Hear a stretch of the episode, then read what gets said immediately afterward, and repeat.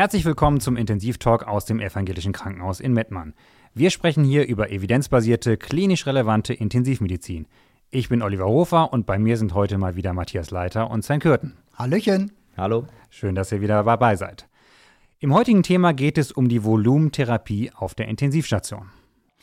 Ich muss sagen, das Thema habe ich mir so ein bisschen ausgesucht, einfach weil ich finde, dass es das wichtigste und das am meisten diskutierte Thema auf der Intensivstation ist und die Flüssigkeitstherapie sich auch in den letzten zwei Jahrzehnten deutlich geändert hat. Also gerade bei septischen Patienten haben wir vor 20 Jahren noch eine extrem liberale Volumentherapie betrieben und heute sind wir da eher restriktiv. Ich versuche die Geschichte mal so ein bisschen aufzuarbeiten. Also ich selber bin noch, und das ist jetzt keine 20 Jahre her, auf einer größeren chirurgischen Intensivstation groß geworden, wo die klare Maßgabe war, in doubt, give volume. Wenn du keine Ahnung hast, was los ist, gib einfach Flüssigkeit. Da hatten wir vor allem die postoperativen Patienten nach großem viszeralchirurgischen Eingriff, die hatten Postaggressionsstoffwechsel, die hatten kapilläres Leck oder was man früher so gesagt hat, die silselnden Patienten. Da war die klare Maßgabe relativ einseitig gesehen, die müssen so viel Volumen kriegen, bis sie anfangen zu pinkeln. Also das heißt, die Urinausscheidung war da durchaus ein Parameter, der, der extrem relevant war. Die Idee, die dahinter stand, die war sehr gut. Wir haben gesagt, wir wollen die Patienten intravasal füllen, wir wollen denen eine ausreichende Vorlast äh, bereitstellen, wir wollen die Frank-Starling-Kurve so ein bisschen nach rechts verschieben mit dem Ziel, eine stabile Kreislaufverhältnisse zu haben. Und wenn wir stabile Kreislaufverhältnisse haben, dann haben wir eine sehr gute Perfusion aller Organe. Das Ganze war gestützt auf die Rivers-Studie aus 2001, Studie von Emmanuel Rivers, der im Rahmen des Sepsis und des septischen Schocks die Early Goal Directed Therapy initiiert hat. Das hat da hatten wir Zielparameter vom mittleren arteriellen Druck von 65 mm Hg, eine Urinausscheidung von 0,5 Milliliter pro Stunde, ein ZVD von über 8 mm Hg und eine zentralvenöse Sättigung von über 70 Prozent. Diese Zielparameter sollten in den ersten sechs Stunden erreicht werden. Das führte zu einer frühen, extrem extrem aggressiven Volumentherapie und wir haben dabei in Kauf genommen, dass sich die Flüssigkeit in den dritten Raum verschiebt. Das, was wir dann als Ärzte oder Untersucher beim äh, Patienten gesehen haben, waren peripheres Ödem, Ödeme der Haut. Die haben wir so hingenommen und sagen, das ist momentan eher so ein optisches Problem. Was man auch gesehen hat, waren viele Pleuraergüsse, die dann dazu führten, dass der Patient möglicherweise schon respiratorisch eingeschränkt war. Aber dann haben wir eben viele Pleurapunktionen gemacht. Soweit, so gut. Eigentlich ganz einfach. Erster Kritikpunkt war schon, dass diese Rivers-Studie eine Endzahl von nur 263 Patienten hatte. Sie war zwar ähm, prospektiv und randomisiert, aber doch sehr, sehr, sehr klein Patientenkollektiv. Es haben sich dann so 16 Jahre später, im Jahr 2017, drei prospektive große Multicenter-Studien ähm, aus verschiedenen Kontinenten, USA, Australien, England gezeigt, mit insgesamt über 4000 Patienten, die verglichen haben Early Goal Directed Therapy, äh, Protokoll, Volumentherapie im Vergleich zum Standardprotokoll mit Volumentherapie, die deutlich weniger Flüssigkeit beinhaltet hatten, die festgestellt haben, Patienten, die weniger Volumen bekommen im Standard, ähm, haben eine nicht schlechtere Mortalität. Da kam so das Stichwort Cry Me a River so ein bisschen raus, also erste Kritik an der Rivers-Studie. Im selben Jahr wurde dann noch eine riesengroße retrospektive Analyse veröffentlicht von Seymour et, al. 50.000 äh, Patienten wurden da retrospektiv analysiert und hier war das Ergebnis der Initialbolus der Flüssigkeitstherapie, der in Rivers von 30 Milliliter pro Kilogramm Körpergewicht in den ersten zwei Stunden beschrieben wurde, war für das Outcome irrelevant, ob dieser Bolus in, den ersten, in der ersten Stunde, in den ersten drei, in den ersten sechs und in den ersten zwölf Stunden stattfindet. Mittlerweile gibt es schon Studien, die zeigen, dass viel Flüssigkeit auch durchaus schädlich sein kann. Wahrscheinlich sind wir da irgendwo im Bereich von fünf Liter Flüssigkeit in den ersten 24 Stunden. Da läuft gerade eine prospektive Studie, Point Care 2 heißt sie. Die befindet sich momentan im Follow-up. Da erwarten wir aber bald die Ergebnisse. Pathophysiologischer Hintergrund ist, dass wir heute das Wissen um das Polycompartment-Syndrom haben. Das heißt, die Flüssigkeit, die wir geben, sammelt sich nicht nur in der Haut an, sammelt sich nicht nur in der Pleura an, sondern eben auch in jeglichen Endstromgebieten der Niere, des Darms, in, in, der, in der Lunge selber auch als, als Lungenödem und macht gerade bei kapseltragenden Organen große Probleme. Das heißt, Ödeme im Bereich der, des Kapillarbettes führt dann zu einem höheren Druck im Gewebe, also ein Druck von außen auf das Kapillarbett und dadurch eine reduzierte Perfusion über einen reduzierten Perfusionsdruck. Gleichzeitig wissen wir auch, dass eine frühe Volumentherapie selbst eine Vasoplegie induziert und auch das kapilläre Leck unterstützt und eine lokale Inflammation macht. Und all das führt uns jetzt dazu, dass wir einen guten Mittelweg finden müssen zwischen genug Volumen für ausreichende Kreislaufstabilität und nicht zu viel Volumen, um die Mikrozirkulation nicht zu stören, um die Organdysfunktion ähm, möglichst gering zu halten. Wir haben jetzt also einen deutlichen Paradigmenwechsel, wo wir uns eher hin zur Mikrozirkulation orientieren. Ja, an der Stelle würde ich gerne einmal darüber sprechen, was Mikrozirkulation überhaupt bedeutet. Es gibt natürlich dafür, wie für alles in der Medizin, eine schöne Definition. Und zwar ist die Mikrozirkulation die Summe aller Gefäße mit einem Durchmesser von unter 100 Mikrometer, also kleiner 0,1 Millimeter. Das ist also ein Teil des Blutkreislaufes und zwar sind das die kleinsten Blutgefäße, einmal die Arteriolen auf der einen Seite, dann das Kapillarbett und dann die Venolen. Und hier sollte man sicherlich nochmal ganz klar sagen, dass das Kapillarbett ja das Kompartiment für den Stoffaustausch und für die Oxygenierung der Zellen ist, aber auch natürlich für den Abtransport der sauren Valenzen. Warum ist das jetzt wichtig? Ist die Mikrozirkulation gestört, werden die Organe nicht mehr gut versorgt, nicht mit Nährstoffen, nicht mit Sauerstoff, es entsteht die Gewebehypoxie und auf der anderen Seite werden die sauren Metaboliten, wie gesagt, nicht abtransportiert. Wann ist das gestört? Das kann natürlich sein, wenn die Makrozirkulation nicht richtig gut funktioniert. Das heißt, wenn wir zum Beispiel zu wenig Blutdruck haben oder wir sogar einen Kreislaufstillstand haben, dann kommt einfach zu wenig oder kein Blut über die Arteriolen.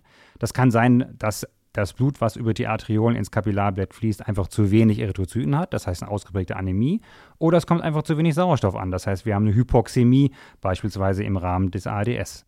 Es kann aber natürlich auch sein, dass diese Störung im Bereich der Mikrozirkulation ist. Das hattest du eben schon mal angedeutet, Matthias, beispielsweise bei der Sepsis. Wir haben die Endothelschädigung, Stichwort Glykokalix, dann kommt es zum Kapillarleck, es kommt zum Gewebeödem und dann haben wir einfach auch eine erhöhte Diffusionsstrecke und die ganzen Metabolite, Sauerstoff, Nährstoffe können nicht mehr richtig diffundieren. Grundsätzlich ist es also so, dass bei kritisch Kranken häufig die Mikro- und Makrozirkulation nicht funktioniert oder auch der Zusammenhang nicht funktioniert. Dann haben wir einen Verlust der sogenannten hämodynamischen Kohärenz. Genug der Pathophysiologie. Jetzt müssen wir mal zurück in die Klinik schauen und gucken, wie können wir das denn messen? Was haben wir für Untersuchungen, die uns in der Klinik wirklich weiterhelfen? Genau, da würde äh, ich jetzt auch mal einsteigen. Ähm, das ist halt gar nicht so trivial, wie man das denkt. Ähm, wir haben uns ja über Jahrzehnte sehr intensiv mit dem, mit dem ZVD beschäftigt und bis heute tun das noch viele Menschen, obwohl wir mittlerweile sagen müssen, wir haben eine knapp 100 Seiten lange S3-Leitlinie, die uns ja eigentlich erleichtern soll, die intravasale Volumentherapie zu machen. Und in der wird der ZVD jetzt explizit erwähnt und die heißt ganz klar die Empfehlung, messt es nicht. Also er hat einfach in der Volumentherapie nichts zu suchen. Es gibt ein sehr schönes Fazit von einem äh, aus der Eskesen-Studie, beziehungsweise von Herrn Eskesen, der sagt, den ZVD zu messen ist like flipping a coin in predicting fluid responsiveness. Das heißt, wenn ich den messe und daraus was mache, dann hätte ich genauso gut würfeln können, äh, um zu schauen, ob, ob das die richtige Volumentherapie ist. Dann haben wir also eher den Teil, wo wir sagen, okay, wir brauchen andere Parameter und auch da geht die Leitlinie drauf ein. Da wollen wir später noch mal kurz zu kommen. Das heißt, die sagen eher, ihr braucht die dynamischen Parameter. Ihr müsst äh, eher in den Bereich der invasiven Katheter gehen. Aber wir wollen natürlich am liebsten die klinische Untersuchung. Und was einer meiner äh, Lieblingstests ist, ist ja der Passive Leg Race Test, über den ich mich sehr gerne und sehr ausgiebig auch immer mit unseren Weiterbildungsassistenten unterhalte, weil das nämlich nicht bedeutet, ins Zimmer zu gehen und die Beine hochzureißen. Das, was viele ja machen, man nimmt mal die Beine, hebt, reißt die mal eben schnell nach oben und sagt, ach, siehst du, der Blutdruck steigt. Ähm, wenn man das so macht, ähm, dann führt das durch diese Dehnung, die sich im Bereich des Rückenmarks äh, ergibt, zu einem Sympathikusreiz und der führt immer zu einem Blutdruckanstieg.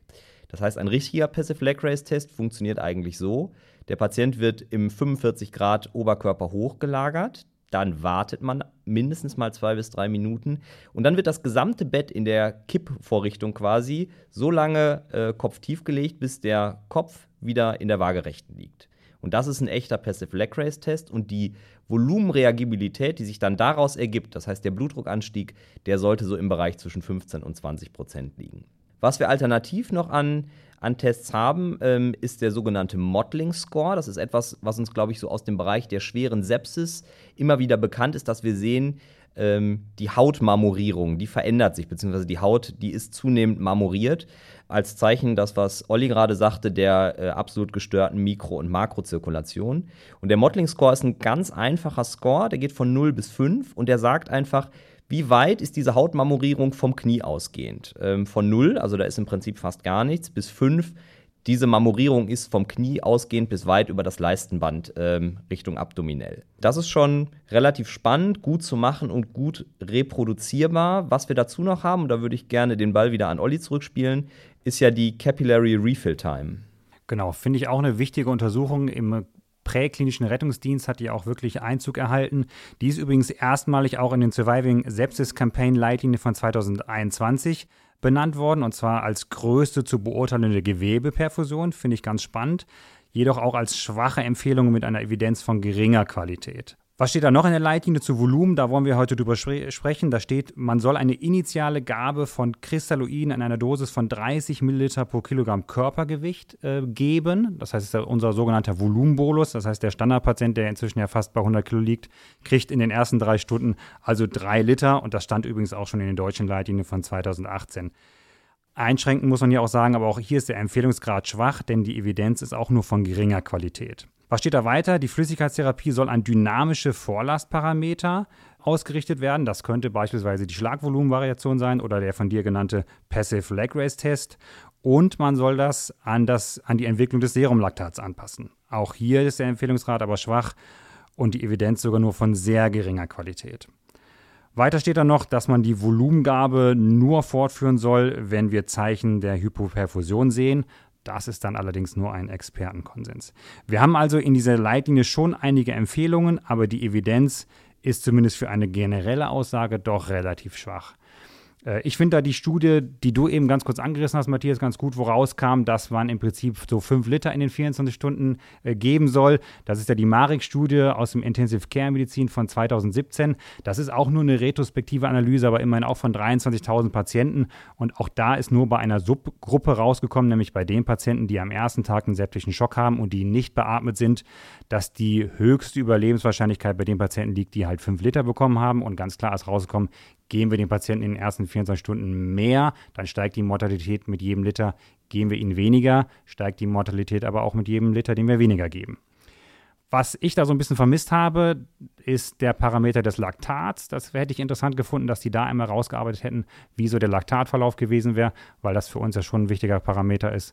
Und da möchtest du noch ein paar Sachen zu sagen, Matthias. Ich finde auch, der Laktatwert ist tatsächlich in der Empfehlung der Sepsisleitlinie schon deutlich unterschätzt, weil ich denke, wenn man verstanden hat, wie das Laktat zustande kommt, kann man das einfach sehr, sehr, sehr gut in der Volumentherapie werten. Ähm, ich versuche das mal so ein bisschen aufzuarbeiten. Von einer Laktatämie spricht man bei einem Laktatwert von über 2 Millimol pro Liter, respektive 18 äh, Milligramm pro Deziliter. Und wir entscheiden dann eine Laktatämie Typ A von einer Laktatämie Typ B. Laktatämie Typ A ist die, die durch Sauerstoffmangel hervorgerufen wird und Laktatämie Typ B ist die durch andere Ursachen hervorgerufen wird.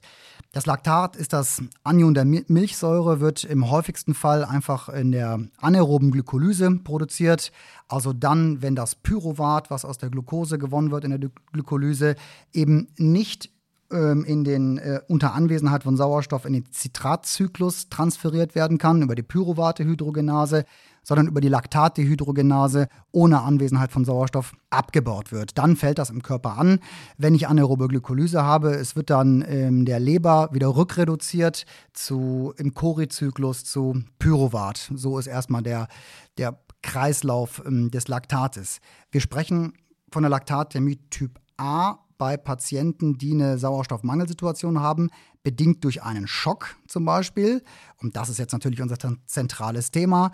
Äh, ist es ein Schock mit oder ein Schock ohne Volumenmangel von Patienten mit Sauerstoffmangel, die den Sauerstoff einfach nicht in die Peripherie äh, kriegen, also hypoxämische Patienten oder ähm, Patienten mit schwerster Anämie, ähm, häufig auch kombiniert mit einem Blutungsschock, die einfach nicht genügend Sauerstoffträger haben, um den Sauerstoff in die Peripherie zu transportieren. Das, der, ist der systemische Anteil der Laktat, Typ A Laktatämie. Es gibt noch die lokale Typ A Laktatämie. Der, die Pathogenese ist dieselbe, betrifft aber Ischämien in einzelnen Stromgebieten, zum Beispiel Mesenterial-Ischämien, Extremitäten-Ischämien oder Ischämien bedingt durch Compartment, zum Beispiel Unterschenkel-Compartment-Syndrom. Meines Erachtens, und das sind jetzt keine evidenzbasierten Zahlen, sondern eher eminenzbasierten Zahlen, sofern ich mich als Eminenz beschreiben kann, ist 99 Prozent der Laktatermin, die wir antreffen, Laktatermin Typ A. Seltene Form, Größenordnung 1 Prozent äh, ist dann die Laktatämie Typ B. Ähm, die trifft bei verschiedenen Prozessen auf. Das können Erkrankungen sein, zum Beispiel Leberversagen, aber auch dann nur das schwerste Leberversagen, wo das Laktat nicht mehr rückreduziert werden kann. Entgleister Diabetes, wo viel Energie über Laktat gewonnen wird. Oder auch Tumorlyseprozesse bei Leukämien oder Lymphomen andere Sachen noch, Biguanid-induzierte Laktatämien, die Metformin, Laktatazidose, die man ja häufig hört, aber fast nie jemand gesehen hat. Linezolid kann tatsächlich auch selten mal Laktatazidosen machen. Propofol-Infusionssyndrom ist mit Laktat äh, assoziiert und andere toxische Geschichten wie Kokainintoxikation oder Ethylenglykol, die klassischen Frostschutzmittelintoxikation. Noch seltener sind wir dann bei kongenitalen Enzymdefekten. Das können wir aber, denke ich, alles weglassen, sondern wir konzentrieren uns auf die Typ A-Laktatämie und den, den Schock. Da ist es dann unsere große Herausforderung. Ähm, ist es ein Schock mit oder ohne Volumenmangel? Also ist es ein kardiogener Schock, den man mit Negativbilanz häufig ähm, therapieren muss oder eben ein Volumenmangelschock. Okay, das heißt, für unsere klinische Praxis ähm, sehen wir, dass das Serumlaktat ja ein äh, Surrogate-Parameter ist für die Mikrozirkulation. Das heißt ja, in dem, was du ja gerade dargestellt hast, ähm, als letztendlicher Produkt der anaeroben Glykolyse, ist das immer nur ein Achtung, hier ist eine Störung aufgetreten und die Störung ist so massiv, dass sich jetzt ein, ein falsches äh, Ergebnisprodukt im Körper anhäuft. Ähm, das heißt, wir wissen halt, dass die, insbesondere die Höhe des Laktatspiegels ähm, auch mit dem Ausmaß der Störung korreliert. Das heißt, je höher der Laktatspiegel, umso größer ist das Problem, was wir haben. Genauso wissen wir, dass die Laktatkinetik, das heißt vor allem, wie fällt das Laktat über einen definierten Zeitraum, wenn ich etwas tue, dass beide Parameter in Studien zeigen konnten, dass sie auf jeden Fall einen sehr guten prädiktiven Wert für das Outcome nachweisen konnten. Genauso, und das ist ja etwas, was für uns auch in der klinischen Praxis immer relevant wird, uns fehlt weiterhin so der richtige Cut-off-Wert. Das heißt, wir können nicht sagen, okay, ein Laktat von 100 beispielsweise. Ähm, aber wir wissen schon, dass Laktat und Mortalität ganz eng zusammenhalten. Da konnte Haas 2016, veröffentlicht in Intensive Care Medicine, ja auch zeigen, dass die Höhe des Laktatspiegels und die Mortalität ganz eng kombiniert sind und dass vor allem natürlich auch die Kinetik wichtig ist. Eine spannende Studie, äh, die ich noch äh, anführen möchte, war die Andromeda-Schock-Studie, ähm, die im Prinzip in zwei Studienarmen verglichen hat, äh, was passiert, wenn wir die Volumentherapie an der Capillary Refill Time ähm, steuern und was passiert, wenn wir das Ganze Laktat gesteuert machen. Das ist also immer dann, wenn das Laktat hochgeht, wir entsprechend Volumen geben. Spannend ist, dass in diesem Capillary Refill Time, der natürlich direkt in der klinischen Untersuchung, wenn ich am Patienten bin, kriege ich sofort ein Ergebnis, hat gezeigt, dass die tendenziell ein etwas besseres Outcome haben könnten. Leider muss man sagen, haben die in den Studienarmen allerdings keine ähm, Signifikanz erreichen können. Genau. Gut, da haben wir sicherlich schon viele interessante Aspekte der Volumentherapie und auch der Mikrozirkulationsstörung benannt.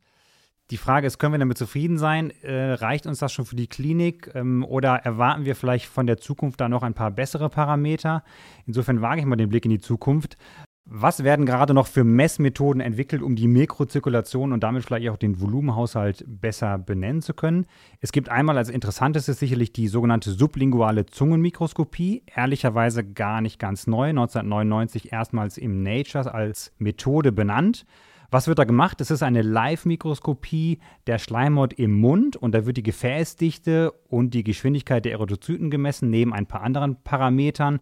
Und es gibt auch schon so ein paar Studien, das sind ehrlicherweise Studien mit relativ wenig Patienten oder Probanden so im Bereich von 100 oder knapp runter. Aber da gibt es eine Tendenz, und zwar, dass in der Sepsis gerade die ganz kleinen Gefäße, nämlich die so 5, 6, 7 Mikrometer, dass diese Gefäße sich einfach in Anzahl reduzieren und dadurch es natürlich zu einer schlechteren äh, Durchblutung gerade im Kapillarbett kommt. Und da haben wir heute schon drüber gesprochen, wie wichtig das ist. Des Weiteren gibt es Studien, die sich mit der Differenz des venösen und des arteriellen CO2-Gehalts beschäftigen. Was ist der Hintergrund? Im septischen Schock haben wir ein niedrigeres HZV und das Blut fließt langsamer durch das Kapillarblatt. Das heißt, es kann mehr CO2 ins Blut diffundieren und wir haben gleichzeitig dort vor Ort eine vermehrte CO2-Produktion. Das liegt daran, dass wir mehr anaerobe Glykolyse haben, mehr Milchsäure anfällt. Die Milchsäure wird zu Laktat und H ähm, abgebaut und dann entsteht über den Puffermechanismus mehr CO2. Weiterhin bleibt Laktat Gegenstand vieler, vieler klinischen Untersuchungen. Da haben wir auch schon viel darüber gesprochen, dass das sicherlich spannend ist und spannend bleibt. Was noch so ein bisschen in den Fokus gerät, ist sicherlich, dass es nicht nur der absolute Wert des Laktat ist, sondern auch der Laktat-Clearance. Ich glaube, da kommt noch viel und das wird weiterhin ein wichtiger Parameter bleiben. Ich denke auch Ausblick äh, schön und gut und super interessant, aber das, was wir jetzt gerade momentan etabliert haben, ähm, da scheint das Beste zu sein. Äh, zum einen die Capillary Refill Time zur Abschätzung der Volumenreagibilität und das Laktatmonitoring zur Abschätzung der Volumenreagibilität. Ich persönlich bin großer Laktat-Fan, weil das einfach ein klarer quantitativer Messwert ist und die Capillary Refill Time sich relativ schlecht standardisieren lässt und auch sehr untersucherabhängig ist und ich einen klaren Ansatz habe, ich weiß, äh, wenn das Laktat normwertig ist, scheine ich eine intakte Mikrozirkulation zu haben. Deshalb würde ich äh, vor dem Hintergrund ähm, des schädigenden Volum der schädigenden Volumentherapie und des schädigenden Polycompartment-Syndrom mich so weit aus dem Fenster lehnen und sagen, solange das Laktat normwertig ist, kann man dem Patienten Volumen entziehen und er kann negativ bilanziert werden. Da möchte ich dir ganz zum Abschluss direkt vom Fazit noch widersprechen. Ich glaube auch, eine Negativbilanz ist eine Form von Volumentherapie und auch damit beeinflusst du ja das von dir genannte Polycompartment-Syndrom oder die Polykompartimente. Von daher würde ich es vielleicht ein bisschen abschwächen und sagen, solange das Laktat normwertig ist, gibt es erstmal keinen Grund für eine positive Bilanz können wir uns darauf einigen. okay, bei aller Einigkeit oder Uneinigkeit, ich glaube, im Fazit ist klar, es gibt nicht den einen quantitativen Wert, den würden wir uns wünschen, aber den gibt es im Moment nicht. Das heißt, wir müssen das Gesamtbild, den Patient insgesamt interpretieren, wie das so häufig ist und das setzt sich zusammen aus einer guten klinischen Untersuchung. Da haben wir den Mottling Score gehört, wir schauen uns die Ödeme an, Kapillarisierungszeit, wir machen den Persic Black Race Test, wir können aber auch Parameter erheben wie den Blutdruck, den MRD, wir können uns den Urin angucken. Diurese bleibt sicherlich auch irgendwo ein Faktor, den wir heute gar nicht viel besprochen haben. Es gibt immer noch Kollegen von uns, die sehr auf den Röntgen-Thorax schwören, sicherlich auch ohne Evidenzgrad. Ähm, Laktat ist sicherlich ein Parameter, den wir uns angucken, aber vielleicht auch andere Parameter wie das Pro-BNP. Am Ende bleibt sicherlich für uns stehen, dass wenn das Laktat unerklärbar hoch bleibt, dann sollten wir sicherlich ein erweitertes hämodynamisches Monitor noch anschließen. Das heißt, dann machen wir spätestens Echo, Pico oder vielleicht auch pulmonales äh, Katheter. Wenn wir uns für eine Volumentherapie entscheiden, dann ist sicherlich weiterhin Mittel der Wahl eine balancierte kristalloide Infusionslösung. Dann bleibt mir am Ende nur noch zu sagen, die gesamten Studien, über die wir hier gesprochen haben, findet ihr natürlich in unseren Show Notes. Ich hoffe, es hat euch gefallen und wir hören uns bald wieder.